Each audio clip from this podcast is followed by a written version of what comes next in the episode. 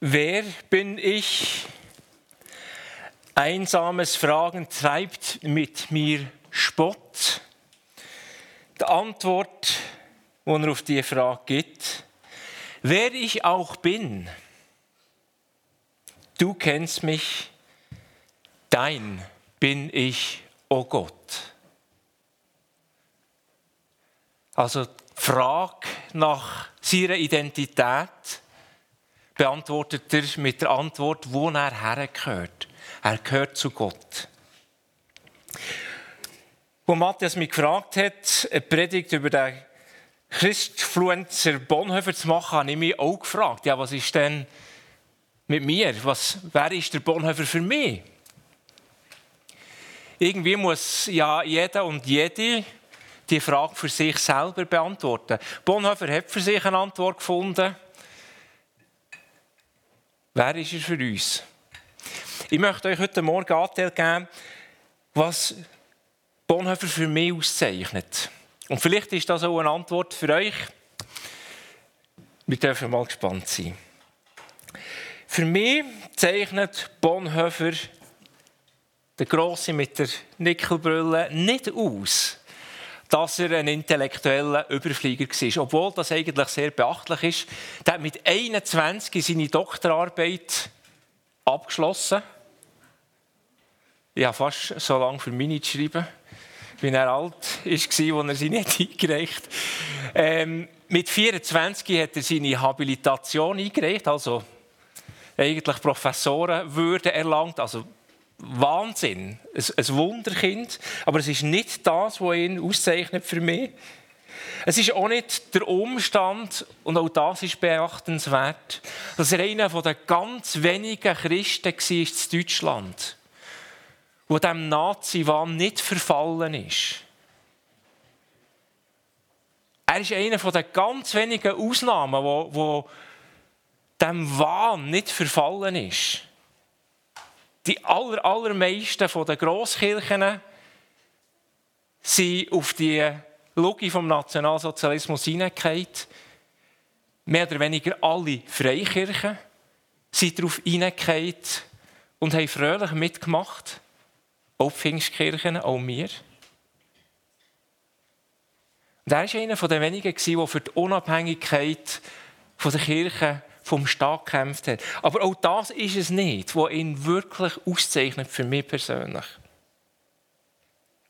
Für mich sticht Bonhoeffer raus der folgende Umstand. Er ist für mich der Inbegriff dessen, wie eine Verbindung zwischen Treue zu Gott, Gott lieben, Jesus lieben, in Verbindung mit der Welt treu sein, Ausdruck findet. Die Kombo, total verliebt in Gott und eine totale Liebe für die Welt, die Kombo, meine ich, trifft man selten an, so wie beim Bonhoeffer. Für ihn ist treu zur Erde das Ziel vom Glauben. Um das geht es letztendlich. Das ist seine Meinung. Und im ersten Moment mag das ein bisschen seltsam klingen. Ich, ich würde es vielleicht darum so übersetzen. Es geht nicht um eine Treue zur Erde, mit dem wir ja irgendwie Öko und so assoziieren. Nein, es geht um Treue zur Welt. Und da gehört natürlich Ökologie dazu, aber der Begriff Welt ist ein bisschen umfassender. Es geht für ihn darum, treu zur Welt. Das ist das Ziel vom Glauben von einem Christ. Und ja, das tönt ein bisschen mühsam. Treu sein ist manchmal tatsächlich mühsam.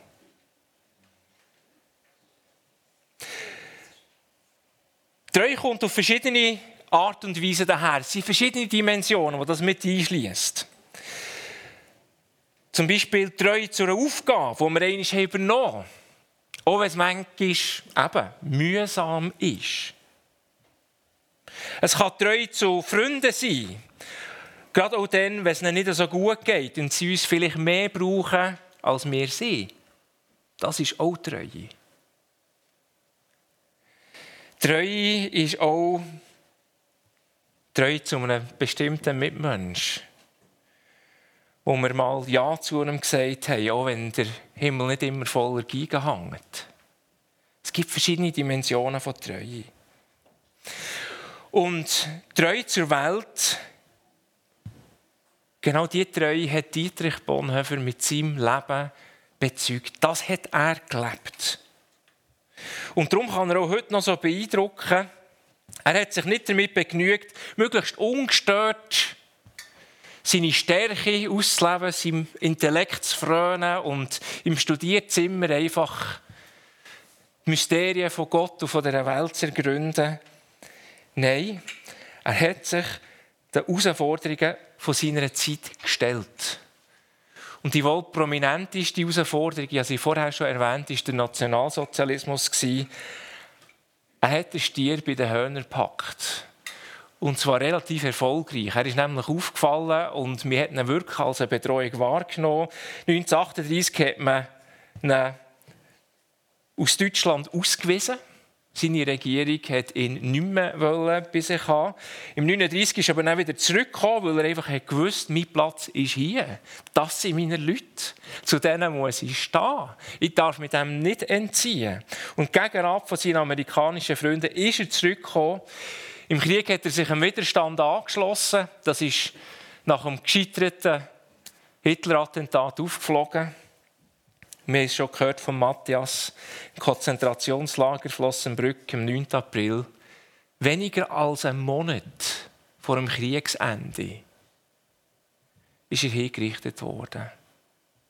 Es wird erzählt, das Exekutionskommando ist erhängt worden, hey, Kanonen der Russen schon gehört. Absolut tragisch. Treu zur Welt hat Bonhoeffer mit seinem Leben bezahlt. Die Treue.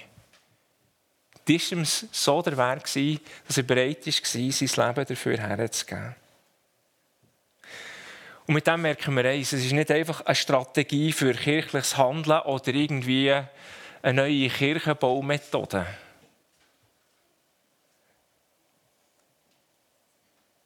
Und damit merken wir auch ein etwas von dem Wesen, das die Treue ausmacht. Treue zur Welt hat nichts mit Anbieterung zu tun. Wollen zu gefallen.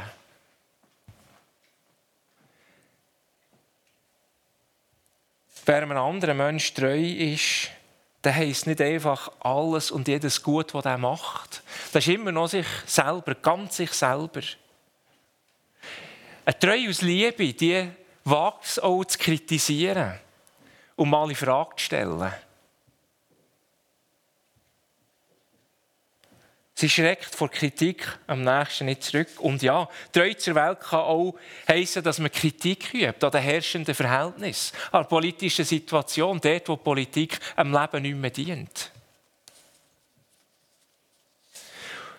Und es ist genau die Treue zur Welt, die die große Konstante in seinem Leben war. Und geleitet war er dabei. Und da kann er für uns heute immer noch wirklich ein Leuchtfeuer sein, das Orientierung gibt. Von der Treue Gottes zu dieser Welt.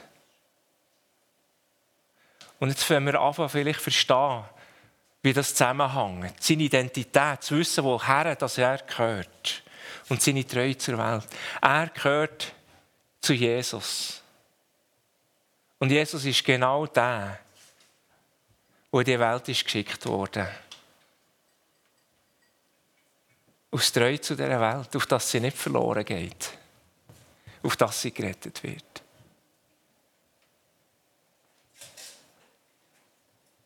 In Jesus findet die Treue von Gott zu dieser Welt ihren sichtbarsten Ausdruck in seiner Menschwerdung. Gott wird Mensch aus lauter Treue zu seiner Schöpfung.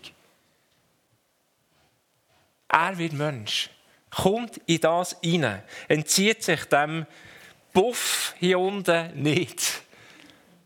Er wird Teil davon, aus lauter Treue.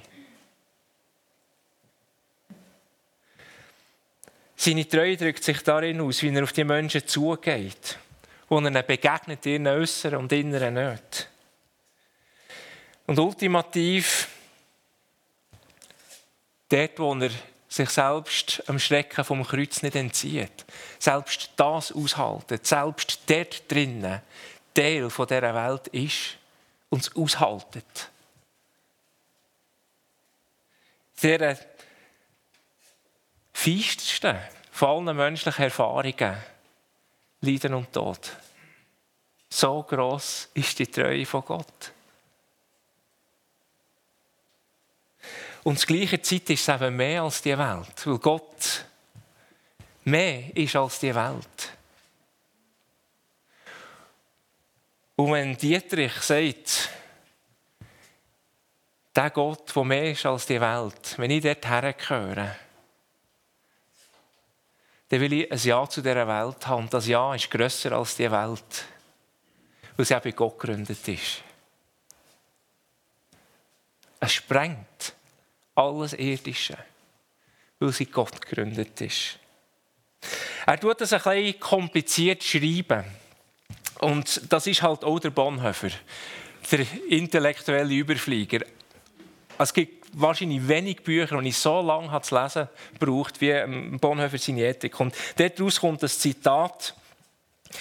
Es gibt keinen Rückzugsort des Christen von dieser Welt, weder äußerlich noch in der Sphäre der Innerlichkeit. Jeder Versuch der Welt auszuweichen muss früher oder später mit einem sündigen Verfall an die Welt bezahlt werden. Die Pflege einer von der Welt unberührten christlichen Innerlichkeit wird für die Augen des weltlichen Beobachters meist etwas tragisch-komisches haben. Denn die scharfsichtige Welt erkennt sich dort selbst am deutlichsten wieder, wo die christliche Innerlichkeit sie im Selbstbetrug am fernsten währt. Wer sich zu der Wirklichkeit Jesu Christi aus der Offenbarung Gottes bekennt, der bekennt sich im selben Atemzug zur Wirklichkeit Gottes und zu der Wirklichkeit der Welt. Denn er findet in Christus Gott und die Welt versöhnt. Seine Wirklichkeit trennt ihn nicht von Christus und seine Christlichkeit trennt ihn nicht von dieser Welt. Ganz Christus angehören steht er zugleich ganz in der Welt. Kompliziert. Ich weiß. Neun ist ganz einfach. Bonhoeffer weiß, wo er hergehört. Zu Gott. Und weil er zu Gott gehört, gehört er in die Welt. Und weil Gott die Welt liebt und er zu Gott gehört, liebt auch er die Welt. So ist das. Die Treue ist keine Ideologie. Es ist nicht eine neue Taktik. Es ist Teil zu leben. Teil zu leben. So wie Gott sein Leben in Christus mit uns Menschen teilt hat. So sieht die Treue zur Welt für uns aus die Christus nachfolgen. Wir teilen unser Leben. Geht nicht um clevere Strategien, es geht darum, das Leben zu teilen. Und ja, es ist ein Weg, der manchmal mühsam, anstrengend und sogar gefährlich kann sein kann. Es ist ein Weg, der oft im Verborgenen stattfindet, der nicht spektakulär ist, wo man sich nicht gross profilieren kann. Und es ist ein Weg, der nicht nur da ist für Extremsituationen. Und ich finde, ein wunderbares Beispiel, äh, wie das kann gelebt werden die Treue zur Welt, finden wir in einer Episode, wo der ähm, Bettge, der Biograf von Bonhoeffer, erzählt hat. Und der erste Abschnitt lese ich vor und dann erzähle ich den Rest. Es geht darum, dass der Bonhoeffer ist angefragt wurde, einen alten Pfarrer zu unterstützen, und zwar in einem Berliner Ghetto. Wirklich Arbeiterklasse, ähm, verwildert, verwahrlost, Ghetto. Und der Pfarrer, der Alte, ist völlig überfordert mit dieser Klasse und dann tun ihm da der Jungspund Bonhoeffer an die Seite stellen und Bettge erzählt. Und da ist gerne das erste Bild von diesen Konfirmanden zeigen. Genau.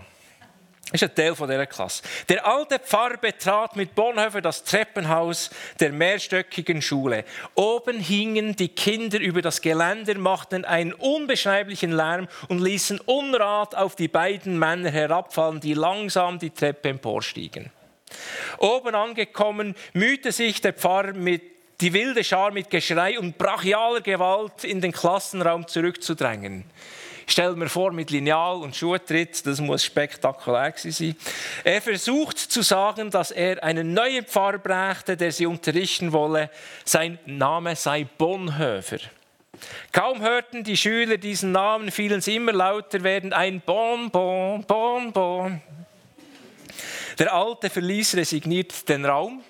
Also er überlässt sprichwörtlich das Schlachtfeld. Bonhoeffer, Bonhoeffer blieb die Hände in den Taschen, schweigend an der Wand stehend. Minuten vergehen, also die Schlacht tobt.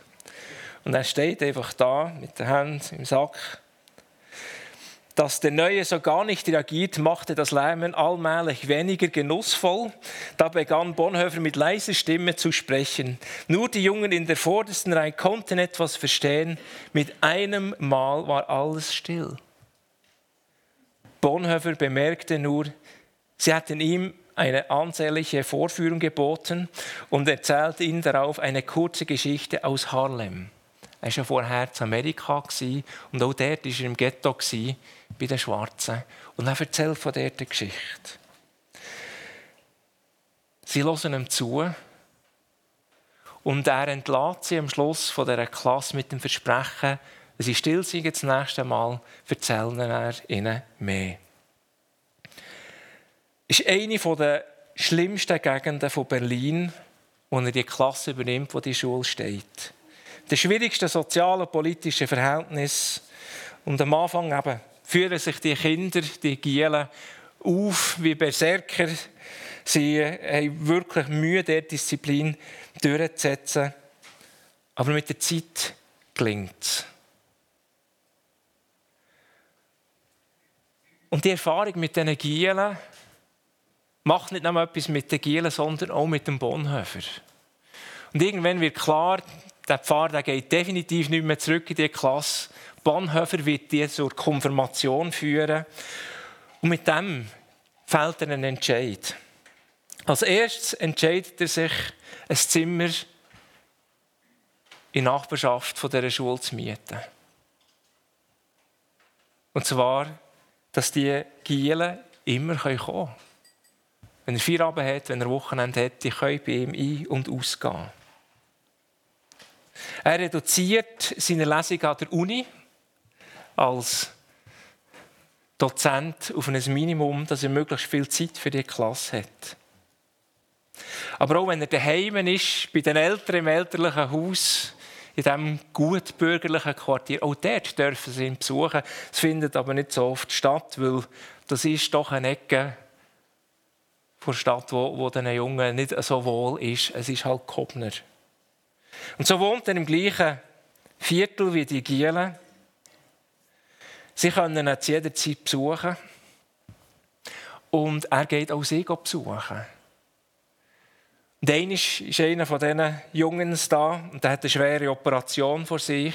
Wir wissen nicht, ob er überlebt. Und er setzt Priorität. Er lässt seine Studenten an der Uni warten, weil er die Zeit mit dem Giel im Spital verbringt. Die zweite Hälfte des Semesters habe ich fast ganz für die Konfirmanden drangegeben.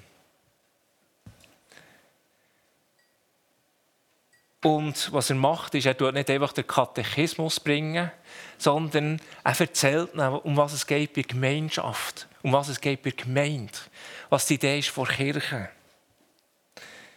Die freien Eben, ja, die gehören zu den Konfirmanden und er bringt ihnen Schachspiele bei, er bringt ihnen Englisch bei. An Weihnachten bekommen die Gielen ein Päckchen. Und am Wochenende, das ist so ein Bild von einem Wochenende, das wir hier sehen, da ziehen sie los und verbringen Zeit in Jugendherbergen. Sie entdecken die Umgebung entdecken von diesem Berlin. Und er staunt, wie die Buben ein Gespür haben. Es ist ja Zeit, wo Hitler sich am Profilieren ist. Wahlprogramm am Laufen sind. Auf der anderen Seite haben wir Kommunisten. In diesem Quartier, das ist völlig der Misch mit Kommunisten und Nationalsozialisten. Und die Gielen, die hören die Parteiparole die ganze Zeit und erstaunt, was die für ein Gespür haben. Wie sie merken, was der Unterschied ist zwischen dieser Gemeinschaft von Brüdern und Schwestern und der Gemeinschaft, wo es um Programm und Parteien geht. Die Freude am Unterricht und das wachsende Vertrauen von diesen Gielen, das macht ihm Freude. Und zur gleichen Zeit ist er hilflos überfordert. Und zwar immer dann, wenn es darum geht, die Eltern zu besuchen. Er findet das schrecklich. Irgendwie einfach da zu einer Wohnung zu klopfen, wo man zwar den Sohn kennt, aber die Eltern nicht, und mit denen irgendein Gespräch müssen zu führen. Er sagt, da hat mein Studium aber gar nicht darauf vorbereitet. Ich habe nichts zu bieten. Das ist wirklich eine Qual, das erleidet er, das erduldet er. Also wir merken auch, er hat seine Grenzen gehabt. Und die Treue zu diesen Gielen, die eben den Besuch der Eltern mit eingeschlossen hat, hat ihn noch an Grenzen geführt. Er ist dort gesessen und hat sein Tee oder Kaffee getrunken und hat sich einfach durch die Zeit durchgesucht. Ich nehme mal an, für die Eltern war es auch ein Leiden, wenn du da so einen Blitz geschieden hast, und nicht recht weißt, wie du mit ihm sollst reden Und er weiß nicht, wie er mit dir soll reden Aber es hat dazugehört. Und der Tag der Konfirmation ist gekommen. Das Leiden hat ein Ende gehabt, die Freude zum Glück nicht. Er hat riesen Ballen Stoff gekauft und hat mit diesen Gielen Konfirmationskleider gemacht dass sie anständig angelegt sind. An diesem Kampf. Und genau an diesem Tag, an dieser Konfirmation am 13. März 1932, war Wahltag. Hitler hat sich zum ersten Mal zur Wahl gestellt. Ist dann noch nicht gewählt worden, aber er hat sich das erste Mal gestellt. An diesem Sonntag war auch die Kampf. Und die Kampf ist nicht gestört worden von diesen Partei- und Wahlgeschichten. Die Konfirmanden waren Teil dieser Kampf, die haben sie mit vorbereitet. Sie mussten sich überlegen, was verspreche ich mir von dieser Kampf und haben das so im Gottesdienst erzählt. Und er hat eine Predigt mitgegeben. Und zwar ist es um den Text gegangen, wo der Jakob am Jabok mit Gott ringt. Bis zur Morgenröte, bis der Tag anbricht. Und der Jakob sagt, ich lasse dich nicht los, bevor du mich nicht gesegnet hast. Und so spricht er zu, keiner soll euch jeden Glauben nehmen, dass Gott auch für euch einen Tag und eine Sonne und eine Morgenröte bereit hat. Und dass er uns dieser Sonne zuführt, die Christus heißt. Dass er uns das gelobte Land sehen lassen will, in dem Gerechtigkeit und Friede und Liebe herrscht, weil Christus herrscht. Das hat er den Gielen mitgegeben. Das Gelübde, dann hat man das Kampfgelübde abgelegt, hat er so umformuliert, dass sie nichts haben müssen versprechen, was sie unmöglich halten konnten.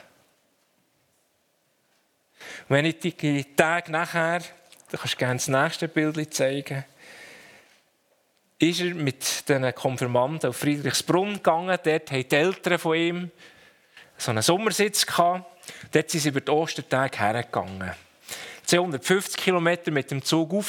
Das war die erste längere Reise für die Gielen aus diesem Quartier.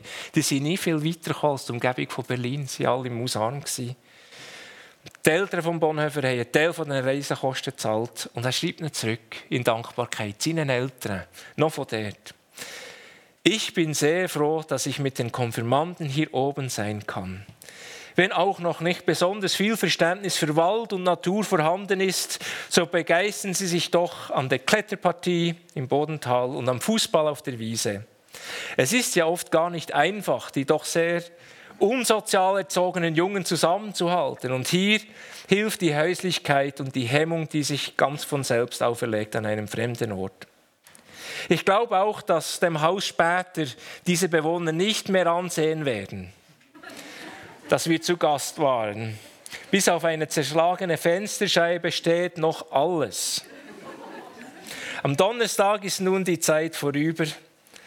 Am Ende einer solchen Zeit fragt man sich natürlich, wie viel Sinn eine solche Unternehmung macht.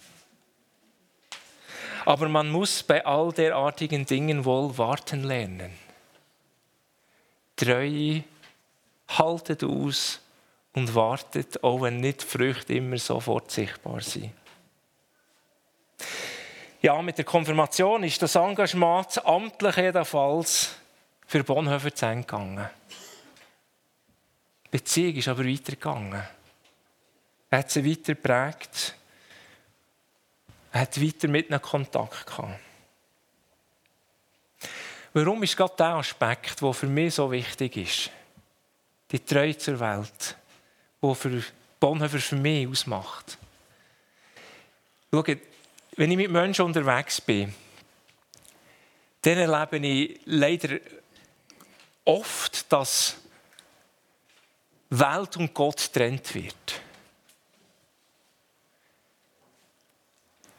Ich erlebe manchmal, dass wenn Menschen so richtig begeistert sind von Gott und sich so richtig ihm hingeben, dass manchmal so eine Phase kommt, wo man vor lauter Gott die Menschen anfängt vergessen um sich herum. Von lauter zu Gott gehören, möglichst heilig zu sein im Leben. Dass wir irgendwann nicht mehr Radio hören, noch Lobpreislieder, um es mal so ein bisschen plump auszudrücken, aber irgendwann noch der Mitmensch vergessen geht. So sehr ist der heilige Gott da und das für ihn sein und vor ihm sein Gebet und vor ihm sein in Anbetung. Er soll das Zentrum sein, er soll den ganzen Raum einnehmen, dass irgendwann nebendran nicht mehr Platz hat. Und so fromm, dass das tönt. Aber da steht so eine Spannung zu dem Gott, der in die Welt gekommen ist, um dieser Welt treu zu sein. Gerade weil er Gott ist, ist er in die Welt gekommen. Aber es gibt auch das andere. Dass man aus Liebe zu Gott sich den Menschen verschenkt und irgendwann einfach in diesen Nöten oder Problemen dieser Welt aufgeht. Es nicht mehr ein Teil ist an diesem Kampf für Gerechtigkeit, wo Gott kämpft, sondern irgendwo endet, ich muss die Welt retten. Und in einem verbissenen, verbitterten Kampf gegen Windmühlen endet, weil man die Welt aus menschlicher Sicht tatsächlich nicht verändern kann. Und beides ist für mich nicht echte Option, ist für mich nicht Jesus-Nachfolge. Es geht nicht auf.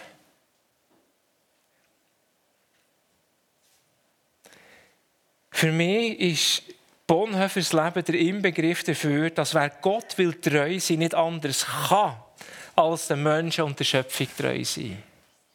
So wie umgekehrt, wer den Menschen und der Schöpfung wirklich will treu sein, dann kann das nicht sein ohne Gott. Das geht nur mit Gott. Es soll gesund sein. Lasst uns nicht trennen, was Gott zusammengefügt hat und bejaht hat. Für das steht Bonhoeffer für mich. Ein Ja zu dem, was Gott zusammengefügt hat.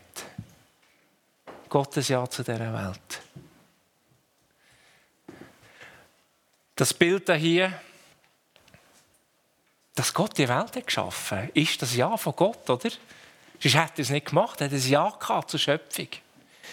Und wenn wir es trennen, wenn wir nur noch ganz für Gott sein wollen und das, was Gott so wunderbar geschaffen hat, dann geschieht das. Wir verreissen etwas, was zusammengehört.